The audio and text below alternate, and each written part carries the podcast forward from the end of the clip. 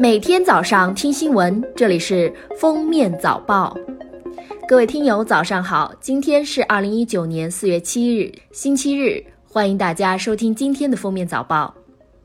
中国人民银行征信中心将于近期正式上线新版个人征信报告，拖欠水费可能影响个人征信。新版征信将记录更广泛的信息，如电信业务、自来水业务缴费情况、欠税、民事裁决、行政处罚、低保救助、职业资格等信息。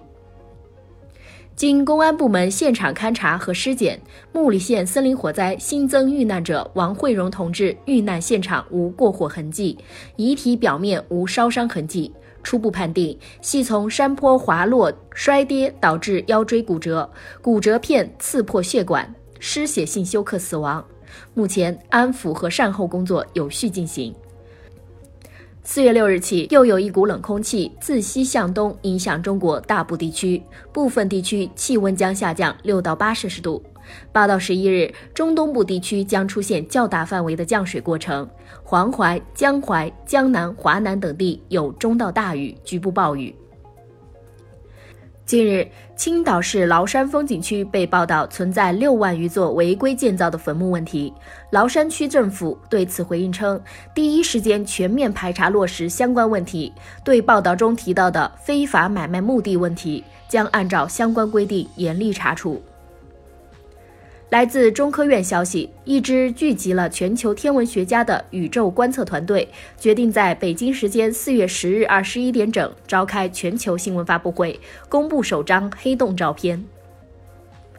二零一八年春节前，广西某公司聚餐后，工人小司骑摩托车回家，与一货车发生碰撞死亡，南宁市人社局认定其为工伤。公司以小司没打卡等于没上班提起诉讼，人社部门回应：大扫除聚餐活动是工作的延续，因为工伤。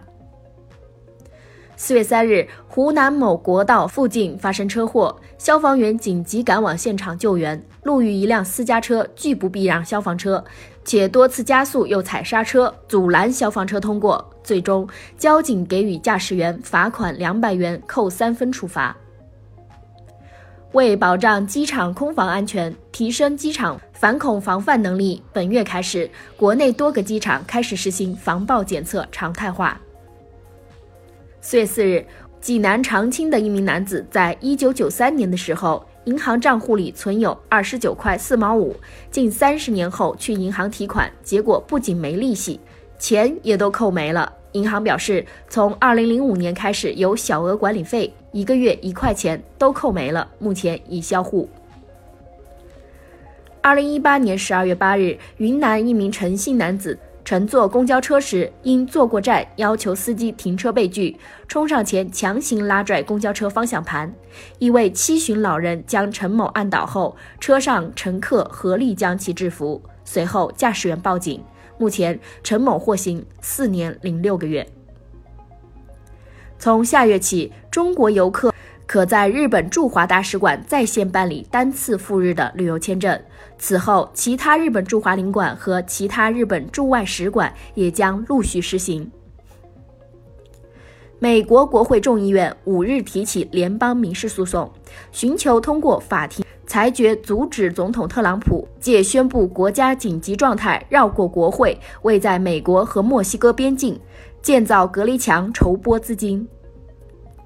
美国媒体五日称，两名在美国大学读书的中国留学生涉嫌参与诈骗行动，拿数千个自称无法开机的假冒 iPhone 手机向苹果公司索赔换取新机，这些手机价值总额约达九十万美元。二人目前遭到美国政府的起诉。